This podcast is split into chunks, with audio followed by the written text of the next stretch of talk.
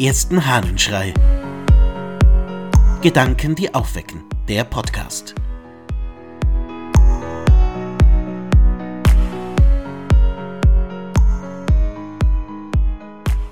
Die eine Frucht aus dem Römerbrief-Kommentar des Origenes. Man muss darauf achten, dass der Apostel von der Frucht des Guten im Singular spricht, wie auch anderswo. Die Frucht des Geistes ist Liebe, Freude, Friede. Von den Werken des Fleisches aber, die er tadelt, spricht er im Plural. Vielleicht könnte jemand einwenden, dass es im Psalm heißt, deine mühsam erworbenen Früchte kannst du genießen. Obwohl das positiv gemeint ist, steht hier der Plural. Im Gleichnis heißt es, dass der Kaufmann mit vielen Perlen handelte, als er aber eine kostbare Perle fand, verkaufte er alle und kaufte die eine. Man muss wissen, dass in gleicher Weise jemand mit vielen Früchten anfängt, aber zu der einen Frucht der Vollkommenheit streben muss. Origenes lässt mich nachdenken. Da gibt es viele verschiedene Früchte des Guten, viele verschiedene Früchte des Schlechten, aber tatsächlich geht es um eine Frucht, die Frucht des Geistes.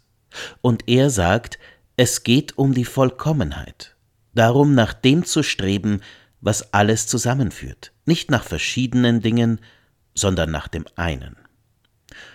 Und das, glaube ich, ist eine Frage, ist eine Aufforderung, die mit einem jeden und einer jeden von uns zu tun hat. Was ist deine Frucht des Lebens, nach der du suchst, nach der du strebst, die du zu erlangen suchst? Hast du selbst ein Ziel, das alles andere zusammenfasst? Eine Vollkommenheit, nach der es geht? Oder kann es sein, dass du ganz, ganz viel Unterschiedliches erreichen willst? Die Beobachtung des Origenes, dass es bei Paulus und im Evangelium eben von der einen Frucht und der einen Perle heißt, ist viel wert. Wie kannst du all das, was dein Leben ausmacht, all das, was du ersehnst und leisten willst, in einer Frucht zusammenfassen? Welches ist das eine große Ziel deines Lebens? Hast du dir darüber schon mal Gedanken gemacht? Meistens kommen dann ganz schnelle Antworten. Glück, Zufriedenheit, es richtig zu machen, die Seligkeit zu erreichen oder so etwas.